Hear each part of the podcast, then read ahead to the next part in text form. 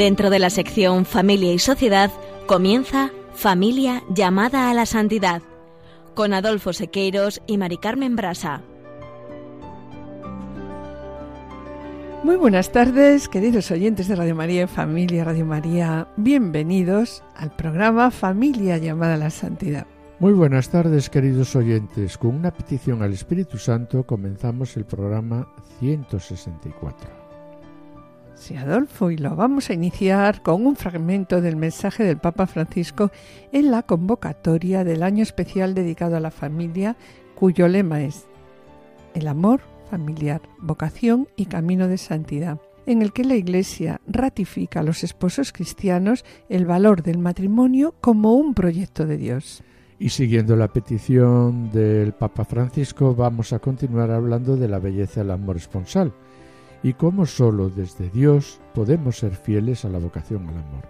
Para ilustrar los rasgos del amor esponsal, escucharemos unos fragmentos de la película La vida es bella, dirigida por Roberto Benini, fijándonos en la entrega mutua que exige el amor esponsal. Y en la sección Esposos en Cristo, Juana Julio y que nos ofrecerán hoy el ejemplo de vida de Santa Rita de Casia, cuya fiesta se ha celebrado el pasado 22 de mayo. Una santa muy popular, cuya vida se vio traspasada por dificultades extremas tanto en su condición inicial de esposa y madre como tras su viudedad, en su etapa última de religiosa destacando siempre, en medio de grandes dificultades, su amistad inquebrantable con el Señor, para el que al fin nada resulta inalcanzable. No os perdáis su ejemplo de vida. Y ya en el colofón estarán de nuevo con nosotros Juana Merino y Manuel Díaz Salazar, que contarán lo que ha sido para ellos como matrimonio el descubrimiento de la teología del cuerpo propuesta por San Juan Pablo II. Y finalizaremos como siempre con una oración. No se lo pierdan, permanezcan en sintonía, permanezcan con nosotros en Radio María.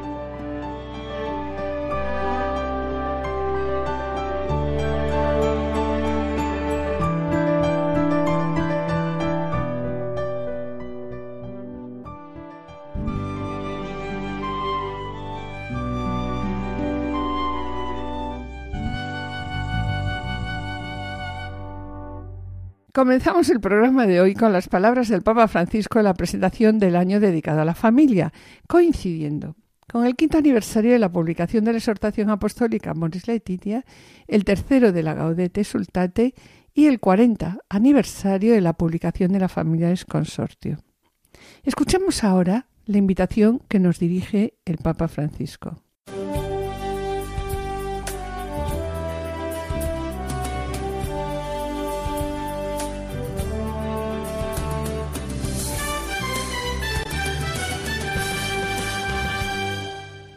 Si aprirà l'anno della famiglia Amoris Letizia, un anno speciale per crescere nell'amore familiare.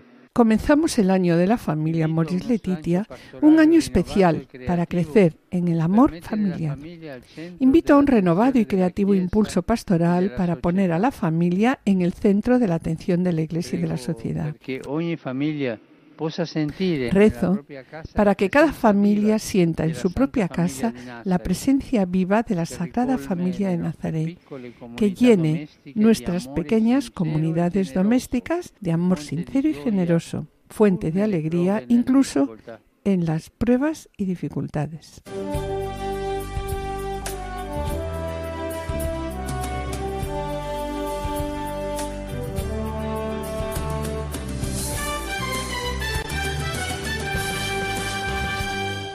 En el programa anterior hemos visto que el dato más evidente de amor entre un hombre y una mujer es la mutua atracción, que se experimenta en diferentes dimensiones, dimensión corporal, dimensión afectivo-psicológica, dimensión personal, dimensión religiosa. Bien, pues una vez vista la dimensión corporal sexual en el programa anterior, hoy vamos a detenernos en la dimensión afectivo-psicológica y en la dimensión personal.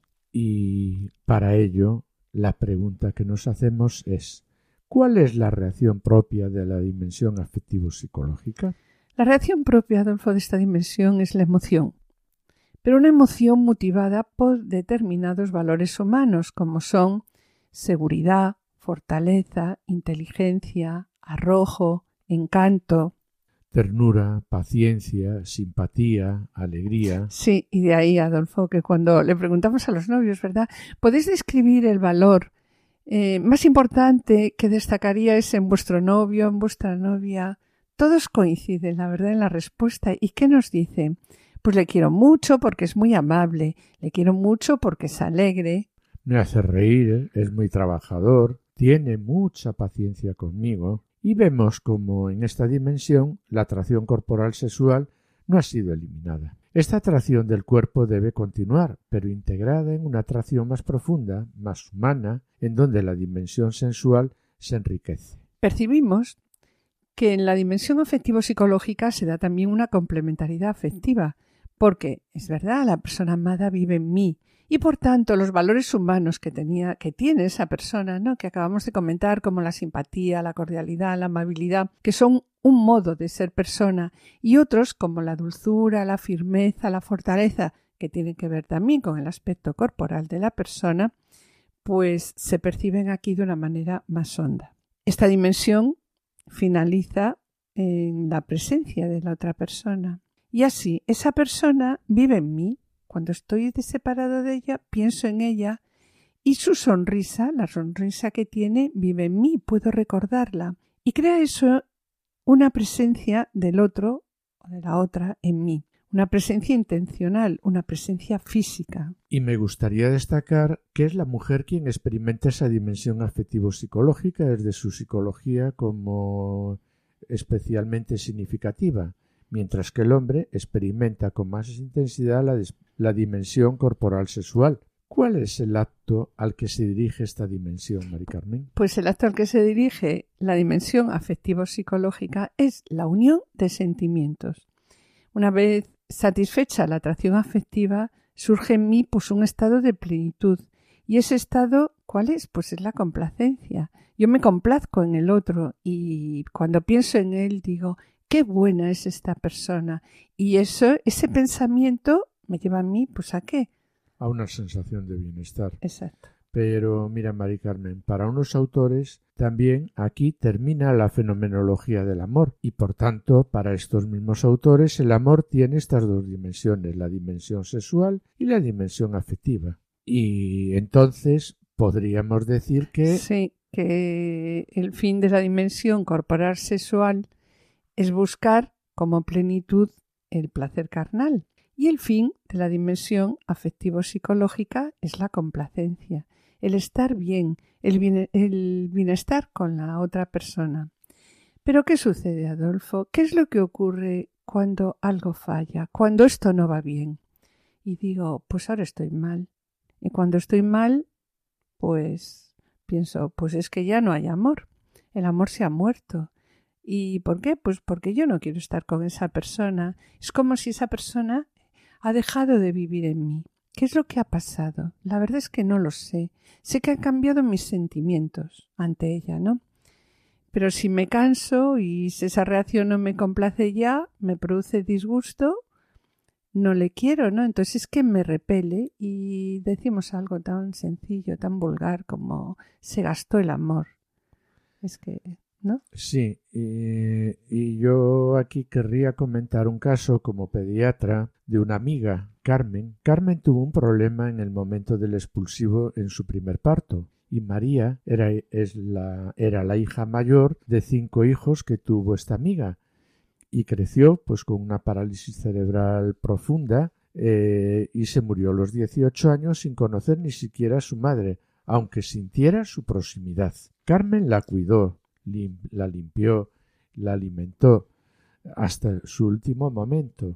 Evidentemente no creo que sintiese mariposas en el estómago, pero no cabe la menor duda de que Carmen amaba a su hija. Entonces, de lo que acabas de comentar ahora, podemos sacar una primera conclusión, ¿no? Que el amor puede ser compatible con el dolor e incluso con las dificultades, ¿no? y eso también es algo que se va viendo a, a lo largo de la vida, sobre todo en matrimonios ya mayores, ¿no? Así es. Bien, pues para algunos autores aquí termina la fenomenología del amor, con estas dos dimensiones, la dimensión sexual y la dimensión afectivo-psicológica. Podríamos entonces decir, ¿no? que lo comentamos ya antes, pero bueno, que el fin de la dimensión corporal sexual es la unión corporal, el amor carnal y la búsqueda del encuentro sexual. Y el fin de la dimensión mm, afectivo-psicológica, cuáles son los afectos y sentimientos y se dirigen a la complacencia mutua, ¿no? Que bien estamos el uno con el otro. Se dirige, por tanto, al bienestar. Bien, y preocupa mucho, claro, que los matrimonios cuando se casen estén en este estadio.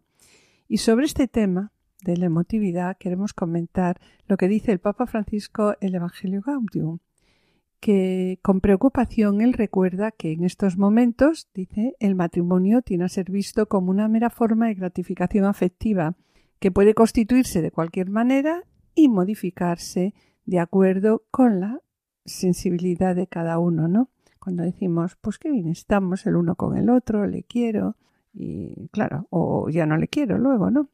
Y a continuación finaliza este punto de la exhortación diciendo, el aporte del matrimonio a la sociedad debe superar el nivel de la emotividad y el de las necesidades circunstanciales de, la pareja.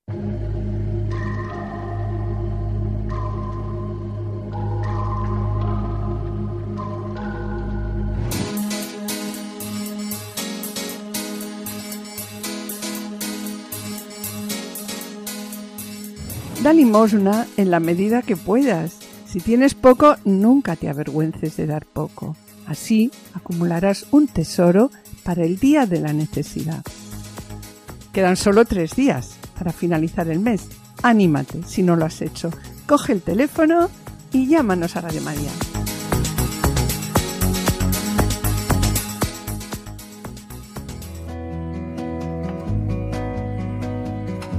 San Luis María Griñón de Montfort comenzaba su tratado sobre la verdadera devoción a la Virgen María con estas palabras. Jesucristo vino al mundo por medio de la Santísima Virgen y por medio de ella debe también reinar en el mundo. Para colaborar al advenimiento de ese reinado de paz y amor, orando intensamente en la espera de un nuevo Pentecostés con la Madre de Jesús en este mes de mayo, te pedimos nos ayudes a ser testigos de esperanza y misericordia en nuestro mundo, herido por tantas formas de sufrimiento.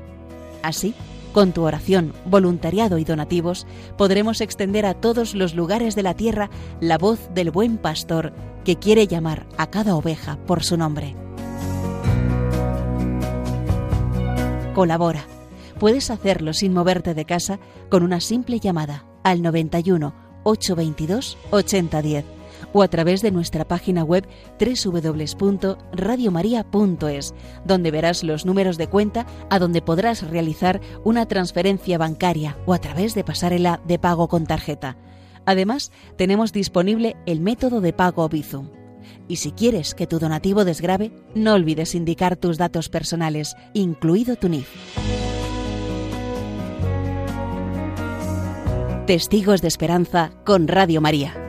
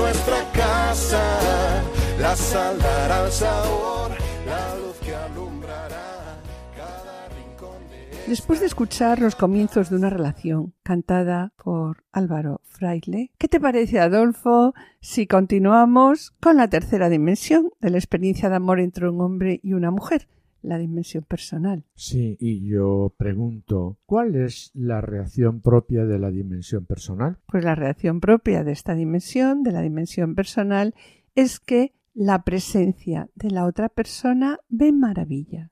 ¿Y cuál es el motivo? Pues el motivo es la persona, es la persona misma, no es una cualidad de esa persona, ¿no? sino es la persona misma, única e irrepetible. La finalidad de esta admiración, ¿cuál es? La unión con esa persona, como doble acto, ¿no? Del hombre a la mujer y de la mujer al hombre. El acto propio de esta dimensión sería, por tanto, un amor electivo. Yo elijo a la otra persona como el amor de mi vida. Y la plenitud a la que me conduce la dimensión personal, ¿cuál es? Pues es el gozo de vivir con la otra persona y también vivir para esta persona.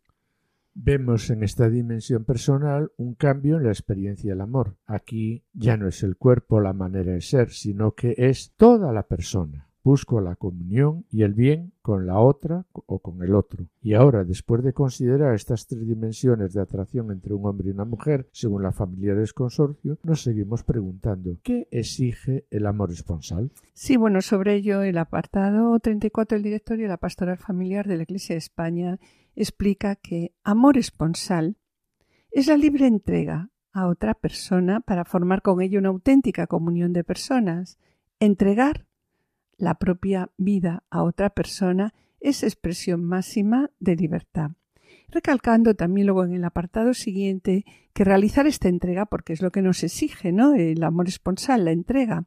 Y entonces el apartado siguiente del directorio de la pastoral familiar dice Realizar esta entrega de modo humano exige una madurez de la libertad que permita al hombre no solo dar cosas, que eso es más fácil, sino darse a sí mismo. ¿Y darse a sí mismo cómo? En totalidad. Este amor esponsal, por lo tanto, es una entrega libre del uno al otro para formar una unión, una comunión de personas, una unidad de personas. Esta unión, ¿en qué consiste? Esta unión consiste en una apertura total del uno con el otro. ¿En qué? En ideas, gustos, alegrías, penas, temores. Pero no es fácil. Urge vivir unidos pero esta unidad no se regala y hay que ir conquistándola día a día, pasando a lo largo del, de toda la vida del matrimonio, pasando por disgustos, obstáculos y bueno, alguna que otra lágrima, ¿no? Y en estos momentos hay que hacerse una pregunta. ¿Cuáles son los rasgos esenciales del amor esponsal? Y la respuesta también está en el directorio, destacando que el amor esponsal es a la vez corpóreo y espiritual. En cuanto al amor esponsal, exige la fidelidad al compromiso y como fundamento de una comunión, pues requiere una reciprocidad. Eh, por la totalidad de la entrega que exige va a incluir la corporalidad que comprende en sí la afectividad y hace este amor de entrega un amor exclusivo. En esa entrega está inscrita por la fuerza de la naturaleza del amor una promesa de fecundidad. Bien, pues para ilustrar estos rasgos del amor esponsal, vamos a escuchar un episodio de la película La vida es bella, dirigida, como les hemos dicho al principio, por Roberto Benini, fijándonos en la entrega mutua que exige el amor esponsal. En este fragmento de la película vemos como Dora se entrega, sigue a su hijo y a su marido hasta el campo de refugiados. La película eh, nos refleja como durante la invasión alemana todos los judíos son deportados a campos de concentración y entre ellos, claro, Guido y Josué, que eran judíos. Dora, la mujer de Guido, mm, que no es judía, no quiere separarse ni de su marido ni de su hijo. Entonces exige a los soldados que detengan el tren, que paren el tren, porque quiere correr la misma suerte que ellos. Diga, señora. Ha, ha habido un error. ¿Qué error? ¿Quién es? Mi marido y mi hijo están en ese tren. ¿Cómo se llama su marido? Orefiche, Guido. Orefiche, Guido. No hay ningún error. ¿Dónde está el error? Pues yo también quiero ir en ese tren. Todo a punto. Pues que salga el tren. ¡Adelante! ¡Que salga el tren! Vuelva a casa, señora. Váyase. Quiero ir en ese tren.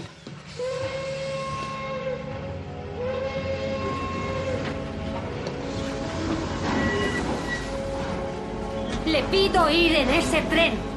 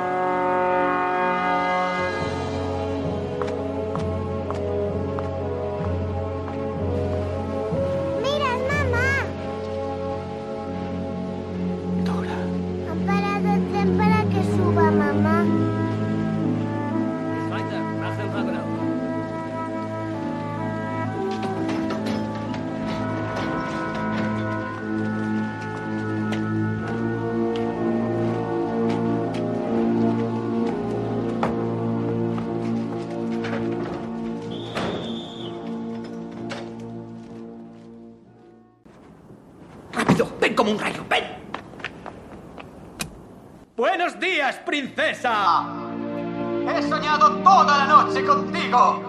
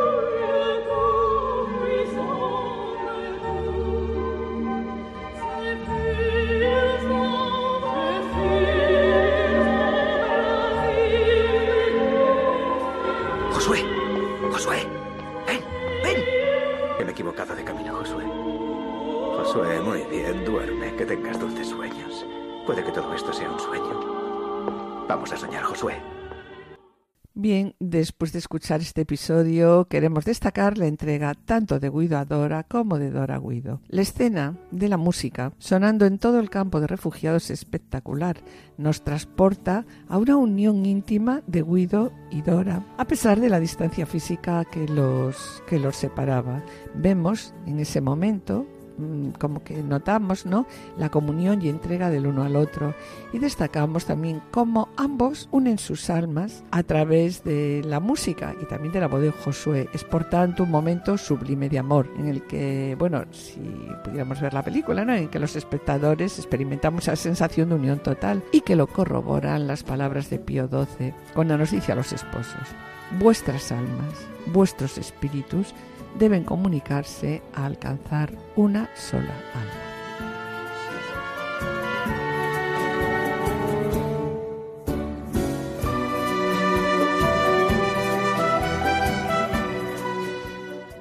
Después de lo escuchado, pienso que es bueno recordar que el amor esponsal exige unidad, indisolubilidad, exclusividad, fecundidad y fidelidad. y fidelidad. Ujú. Y sobre estas notas ¿no? del amor esponsal, quiero comentar, Adolfo, que el Papa Francisco, el Amoris Leticia, añade que después del amor que nos une a Dios, el amor conyugal es la máxima amistad. Es una unión que tiene todas las características de una buena amistad que acabamos de comentar, ¿no? Como son búsqueda del bien del otro, reciprocidad, intimidad, Ternura, estabilidad y una semejanza entre los amigos que se va construyendo con la vida compartida. Sí, Adolfo, y lo completa aquí, ¿verdad? Señalando cómo el matrimonio agrega a todo ello, ¿no? A esta buena amistad, Sí, sí. una exclusividad indisoluble que se expresa en el proyecto estable de, compartir y construir juntos pues toda la existencia. Mira, Mari Carmen, seamos sinceros, eh, como nos dice el, amor y Leticia, y reconozcamos las señales de la realidad. Quien está enamorado no se plantea que esa relación pueda ser solo por un tiempo. Quien vive intensamente la alegría de casarse no está pensando en algo pasajero. Quienes acompañan la celebración de una unión llena de amor, aunque frágil, esperan que pueda perseverarse en el tiempo. Los hijos no solo quieren que sus padres se amen, sino que también Sean, sean fieles y sigan siempre juntos. La verdad es que estos y otros signos muestran que en la naturaleza misma del amor conyugal está la apertura a lo definitivo. Y continúa diciendo el amor es Leticia. Para los creyentes, además, el amor conyugal es una alianza, es una alianza entre Dios que reclama fidelidad.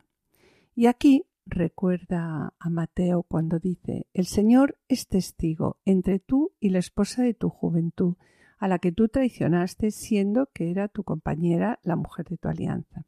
No traiciones a la esposa de tu juventud, nos dice aquí Francisco.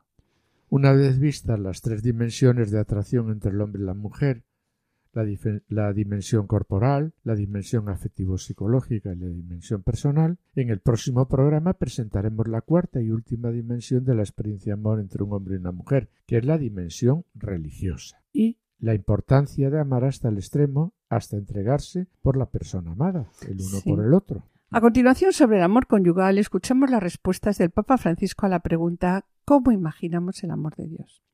En esta grabación que vamos a escuchar es una iniciativa, esta grabación es una iniciativa del Dicasterio para los laicos, la familia y la vida en colaboración con el Dicasterio para la comunicación en el marco del año Familia Amoris Leticia. Y preguntamos a Francisco, ¿cómo imaginamos el amor de Dios?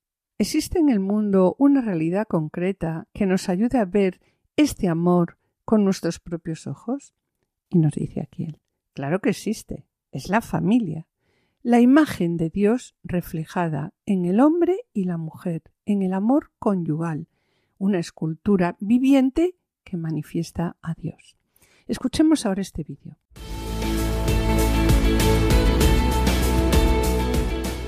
Da dove nasce la incontro. ¿De dónde nace la familia?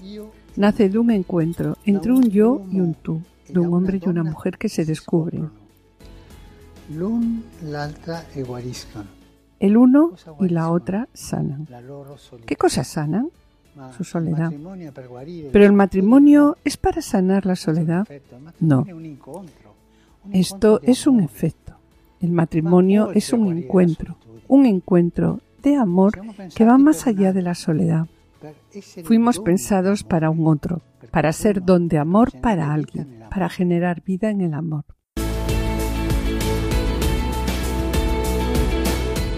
La fecondità della coppia è immaginare La fecundidad de la pareja es imaginar cómo es el dinamismo del amor que se mueve en Dios, del acto de Dios. Como el amor fecundo, el amor que genera es símbolo de las realidades íntimas de Dios. Y luego cada niño, el hombre y la mujer procreando junto a Dios, donan un hijo a Dios que in interviene en ese amor. Por eso, Cada vida humana es única, es preciosa y se debe proteger. Por ende, en la familia se refleja el misterio de Dios, que es amor familiar, comunión de amor entre un padre y un hijo. Vivete con coraggio, vivete con coraggio e serenità ogni sfida familiare. Vivan con coraje. Vivan con coraje y serenidad cada desafío familiar, triste o entusiasmado. Es un desafío. Y custodien y meditan en el corazón las maravillas de Dios, ocultas en cada instante de su vida cotidiana. Dios nos ama y cada cosa contribuye a nuestro bien si buscamos a Dios.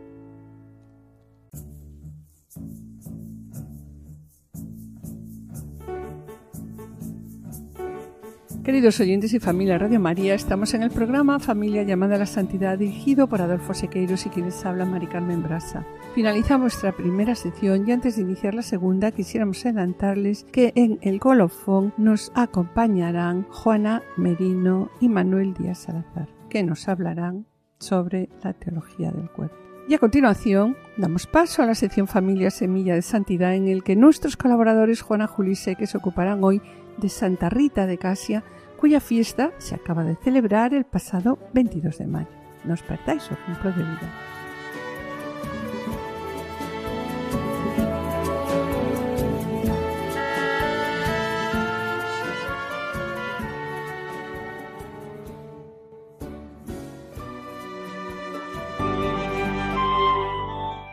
Familia, semilla de santidad.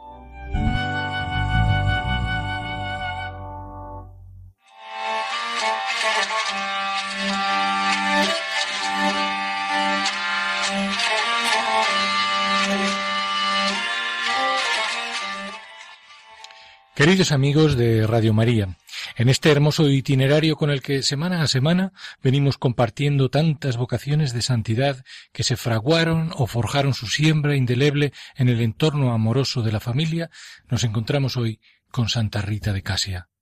Una santa muy popular, cuya vida se vio traspasada permanentemente por dificultades extremas, tanto en su condición inicial de esposa y madre como tras su viudedad en su última etapa de religiosa hasta tal punto que si algo parece convertirse en su emblema vital, es la presencia de lo extraordinario y la lucha contra lo imposible, una lucha en la que acabará triunfando afianzada siempre en una amistad inquebrantable con el Señor nuestro Dios, para el que, al fin, nada resulta inalcanzable.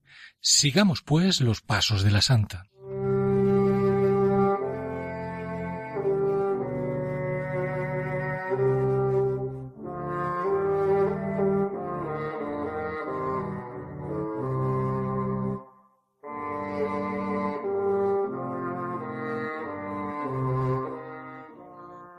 Santa Rita nació en la región central de Italia, en el pequeño pueblecito de Casia, cerca de Asís.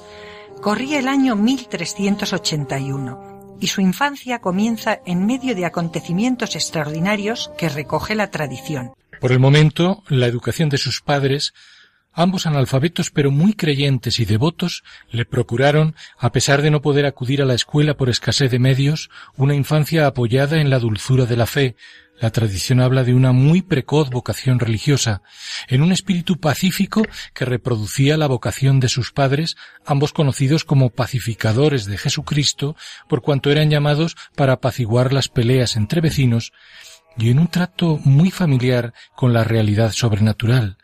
Con lo que de modo natural, cuando Rita cumplió los catorce años, manifestó a todos su deseo de ser monja. No pudo ser así, sin embargo, sus padres eran ya en aquel tiempo de edad avanzada, por lo que buscaron favorecer su posición con un matrimonio ventajoso. En efecto, la prometieron como esposa a un tal Paolo Mancini, hombre forjado en la milicia, de genio pendenciero e insufrible. E Afortunadamente el espíritu manso y sosegado de la pobre Rita, acostumbrada al, al cumplimiento del deber, lograba esquivar sus más fuertes querellas y desprecios incluso cuando, contradiciendo la proverbial caridad de Rita, el marido le prohibía llevar comida a los necesitados. Se trata de una circunstancia que da lugar al conocido milagro en el que cierto día en que ella estaba saliendo de su casa con un pan bajo sus ropas, el marido la obligó a despojarse de la vestidura. Milagrosamente el pan se había convertido en un ramo de rosas.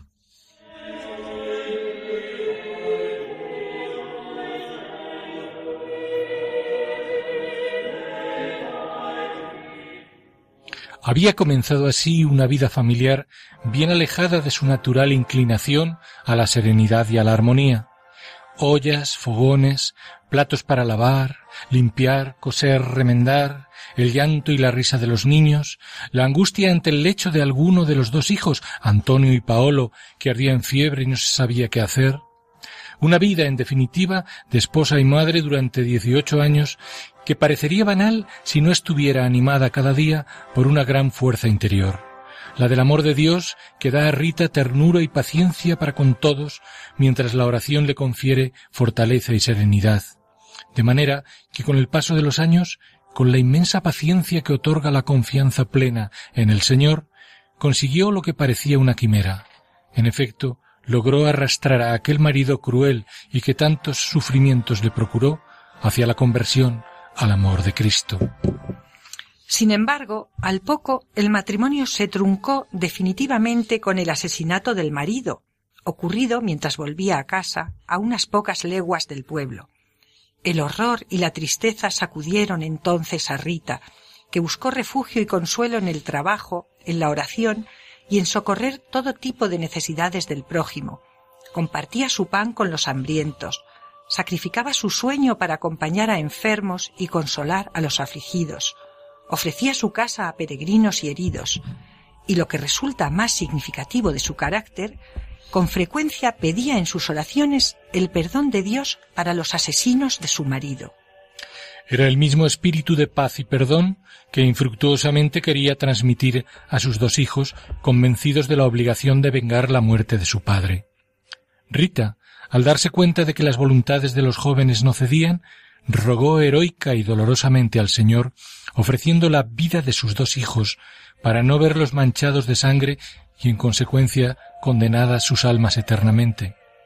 Y tal sucedió, más allá de los límites naturales, por cuanto ambos enfermaron al mismo tiempo y murieron en poco más de un año. Y lo hicieron abjurando de la venganza, pidiendo perdón a su madre por los sufrimientos que le habían causado y en plena comunión con Cristo. Con todo el dolor para Rita, pero dulcificado por la total confianza en que sus hijos habían alcanzado finalmente la gloria algo que poco antes hubiera sido impensable para cualquiera.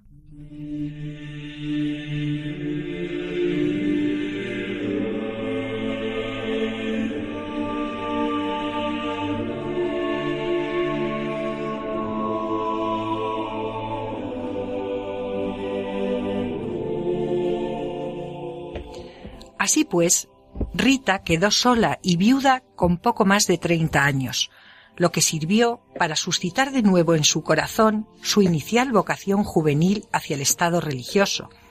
En efecto, Rita pidió casi de inmediato entrar como monja en el monasterio de Santa María Magdalena, pero fue rechazada por ser viuda de un hombre asesinado. De nuevo, lo que parecía otro imposible se alzaba ante ella, ante ella como muro infranqueable. Cuenta, sin embargo, la tradición que una vez más su espíritu recio y el ejercicio inconmovible de la oración derribó las barreras. Y ello fue así gracias a una intervención prodigiosa de San Juan Bautista, San Agustín y San Nicolás de Tolentino, que la transportaron, rompiendo toda ley física y sin ser notada por nadie, hasta el interior del convento de Casia convento en el que ya permanecería durante los siguientes cuarenta años sumergida en la oración y marcada por el sello indeleble del sufrimiento redentor que el Señor da a sus elegidos. En efecto, en cierta ocasión, así lo contaba la propia santa, preguntó a Jesús si podría compartir al menos en parte sus sufrimientos, y de nuevo ocurrió entonces el prodigio. Santa Rita fue traspasada en su frente a modo de astilla, por lo que unánimemente todo el claustro interpretó como una de las espinas de la corona de Jesús. La santa llevó este estigma, esta dolorosísima llaga en la frente por quince años, como signo del amor divino.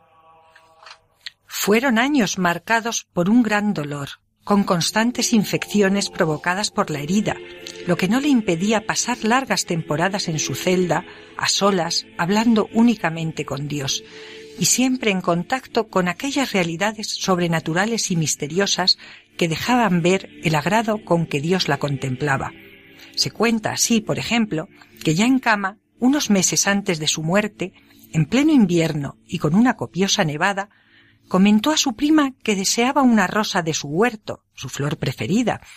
Al llegar a su jardín, la prima halló, con todo el asombro del mundo, un pimpollo de rosa que de inmediato llevó a Rita. Es la rosa que con general asentimiento representa el amor de Cristo hacia Rita y la conocida capacidad de la santa como intercesora de las causas imposibles.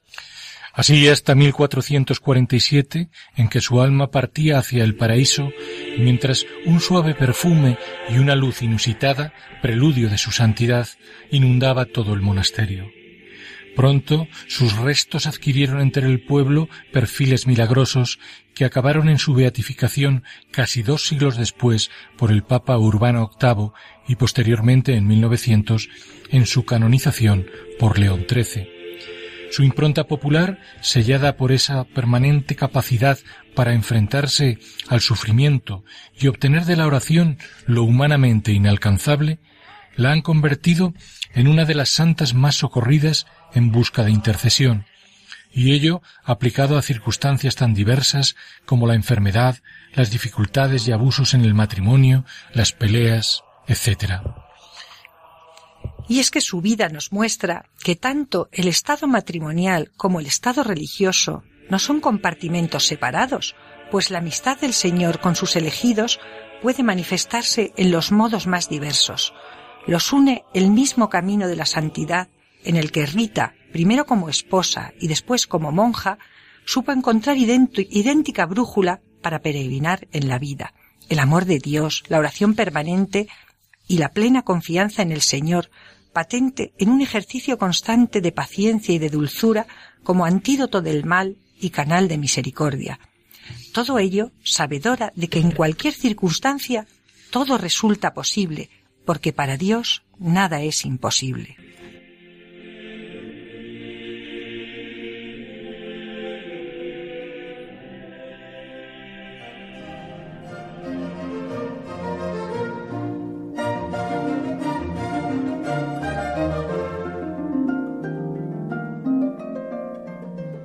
Queridos oyentes y familia de Radio María, estamos en el programa Familia llamada a la Santidad dirigido por Adolfo Sequeiros y quien les habla Mari Carmen Brasa.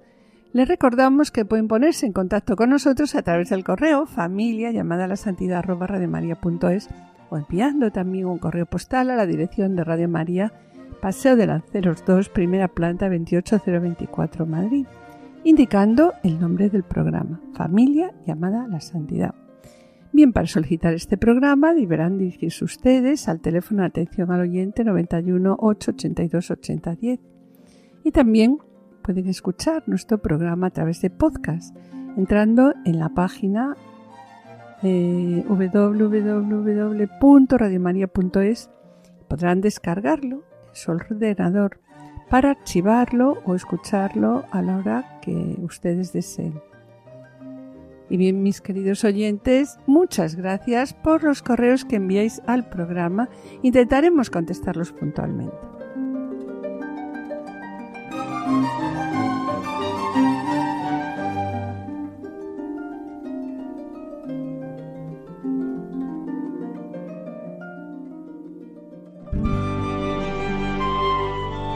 Colofón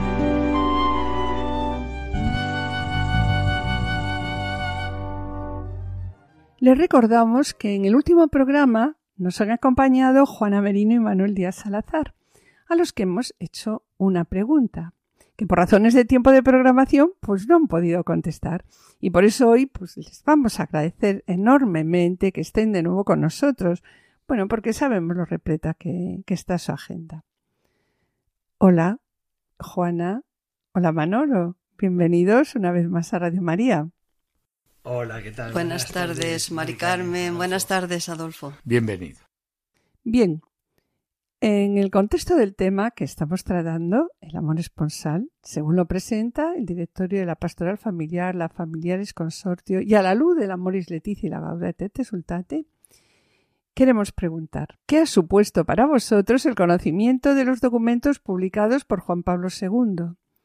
Y también una segunda pregunta queremos haceros, ¿qué ha sido para vosotros como matrimonio el descubrimiento de la teología del cuerpo, propuesta también por Juan Pablo II? Pues mira, Mari Carmen, eh, San Juan Pablo II nos ha dejado una inmensa riqueza de documentos que han hecho, hacen y seguirán haciendo por siempre a toda la Iglesia y por extensión diría a toda la humanidad. Nosotros, que hemos tenido la gran suerte de estudiar el máster de matrimonio y familia sobre la teología del cuerpo, ha sido una de una gran riqueza y de una ayuda grandísima para nosotros, para nosotros, para nuestro matrimonio, para nuestra familia, en, general para todo, ¿no? Qué suerte también el haber podido conocer, estudiar, disfrutar y guardar en el corazón como María hacía mm, para ir poniendo por obra en nuestro vivir cotidiano, porque todo lo que mm,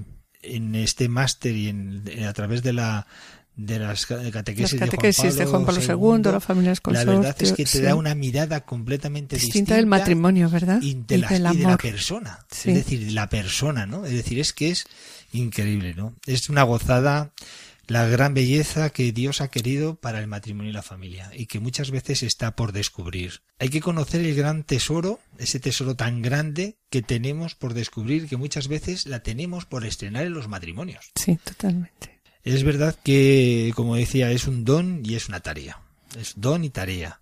Pero una tarea en la que no estamos solos. Es decir, como decíamos antes, ¿no? No estamos solos, dice Jesús. Él está con nosotros. Dice, yo estaré con vosotros hasta el final. Y nos lo dice Jesús y Jesús no miente, ¿no? ¿De qué manera? De manera que en familia llamada la santidad, que decía Juan Pablo II, San Juan Pablo II, es, posible. Es, que es posible. Y es a lo que estamos llamados.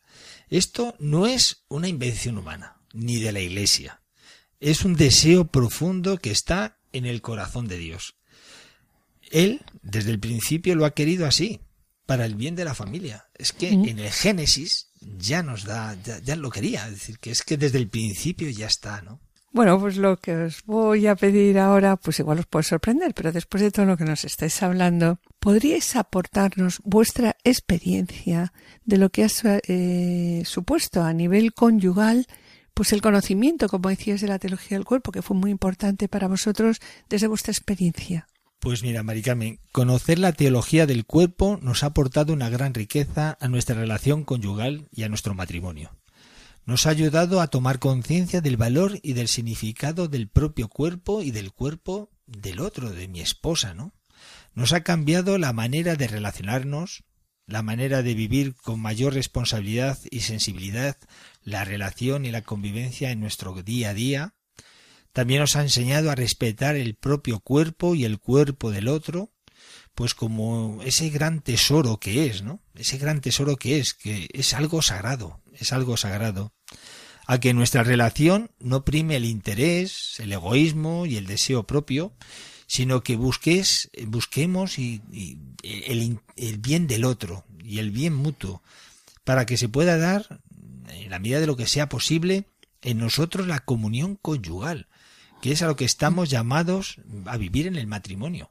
Ayudarnos mutuamente a ser y a encontrarnos plenamente cada uno en sí mismo, a que nuestro amor esponsal sea un amor fiel, un amor exclusivo, un amor recíproco y un amor fecundo. ¿Qué quieres añadir, Juana? Que te veo que quieres añadir algo. Pues sí, Maricarmen, fíjate, fijaos qué bonito, ¿no? El matrimonio es lo más parecido a una Eucaristía. ¿Y qué pasa en la Eucaristía? Pues que el mismo Cristo se hace presente en su divinidad y en su humanidad. Y se nos da, se nos entrega con su cuerpo. Y nosotros ¿Qué hacemos? Pues lo recibimos dentro de nuestro cuerpo, haciéndonos uno, con, él. él. en nosotros y nosotros en Él, haciéndonos una sola carne, la una sola carne de los esposos en el abrazo conyugal, donde el esposo, fíjate, se entrega saliendo de sí y entrando en la esposa, y la esposa se entrega recibiendo en sí al esposo, haciéndose ambos, los dos, una sola carne. Los esposos en el don de sí en esa entrega mutua, la una sola carne, entregando sus cuerpos, entregan toda la persona, todo lo que son y todo lo que tienen, sin reservarse nada. para crear así la común unión. Y fijaos qué bonito, ¿no? Porque se habla del lecho nuncial referenciándolo al tálamo de la cruz. Es decir, que así como Cristo sube al tálamo de la cruz y en esa expresión máxima del amor se ofrece con su cuerpo a la iglesia, a su esposa, la iglesia esposa, en, un, en esa expresión máxima del amor, se entrega al esposo Cristo ofreciendo su cuerpo y acogiendo en sí el cuerpo del esposo Cristo. Bueno, pues de la misma manera, Eso te iba a comentar, digo, aclara a nuestros oyentes un poquito más esto. Pues mira, de la misma manera, los esposos en el lecho nuncial, en esa expresión máxima de su amor, entregan sus vidas entregando sus cuerpos. Fijaos el valor tan grande que tiene la sexualidad humana, el valor que tiene así como Dios la ha querido y la ha diseñado para nosotros en el matrimonio, como para banalizar la sexualidad, ¿no? Como se hace hoy en día tan alegremente. No, no, no, no. No se puede banalizar la sexualidad porque no es cualquier cosa. Es que es algo precioso, es algo sagrado. Y como sagrado que es, lo debemos cuidar con delicadeza y esmero, ¿no? Agradecemos sinceramente que hayáis compartido pues este vuestro testimonio de vida. Gracias por vuestro ejemplo y que el Señor os bendiga. gracias a vosotros. Gracias a vosotros.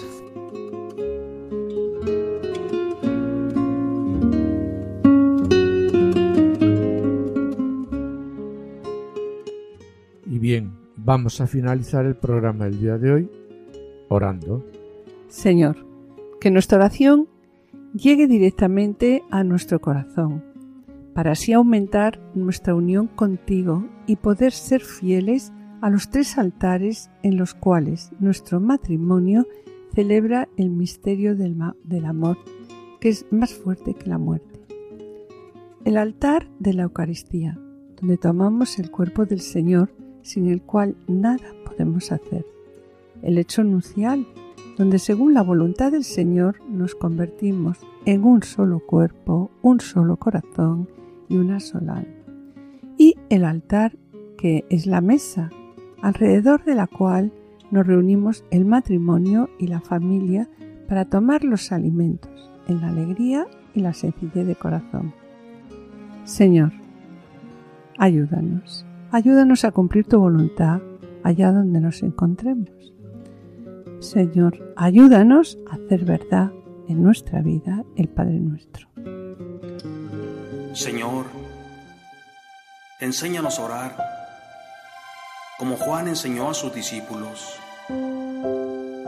Cuando recen, digan así.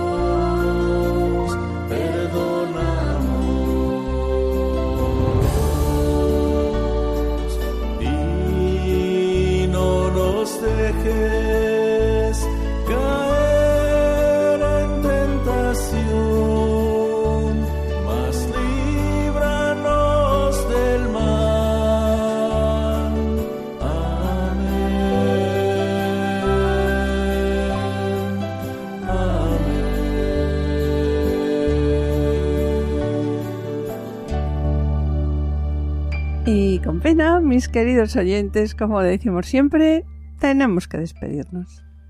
Y siguiendo la petición del Papa Francisco en la convocatoria del año especial dedicado a la familia, hemos continuado hablando de la belleza del amor esponsal y cómo sólo desde Dios podemos ser fieles a la vocación al amor. Para ilustrar los rasgos del amor esponsal, escuchamos unos fragmentos de la película La vida es bella, dirigida por Roberto Benigni, fijándonos en la entrega mutua que exige ese amor esponsal. En la sección Esposos en Cristo, Juana Julise, que han presentado el ejemplo de vida de Santa Rita de Casia, cuya fiesta se ha celebrado el pasado 22 de mayo. Y ya en el colofón, Juana Merino y Manuel Díaz Salazar han presentado lo que ha sido para ellos como matrimonio y descubrimiento de la teología del cuerpo propuesta por Juan, San Juan Pablo II. Damos gracias a los asistentes de control de sonido, por su ayuda y colaboración y yo espero seguir con todos ustedes el próximo martes a las 17 horas en el programa médico para que tengan vida con la doctora Silvia. Y esperamos estar de nuevo con ustedes los dos juntos el jueves dentro de dos semanas a esta misma hora. Muchas gracias por su atención. Hasta la próxima audición y que el Señor les bendiga. A continuación, damos paso al programa Voluntarios con Lorena del Rey y David Martín. No se lo pierdan, permanezcan a la escucha, permanezcan con nosotros en Radio María. Han escuchado Familia llamada a la santidad con Adolfo Sequeiros y Mari Carmen Brasa.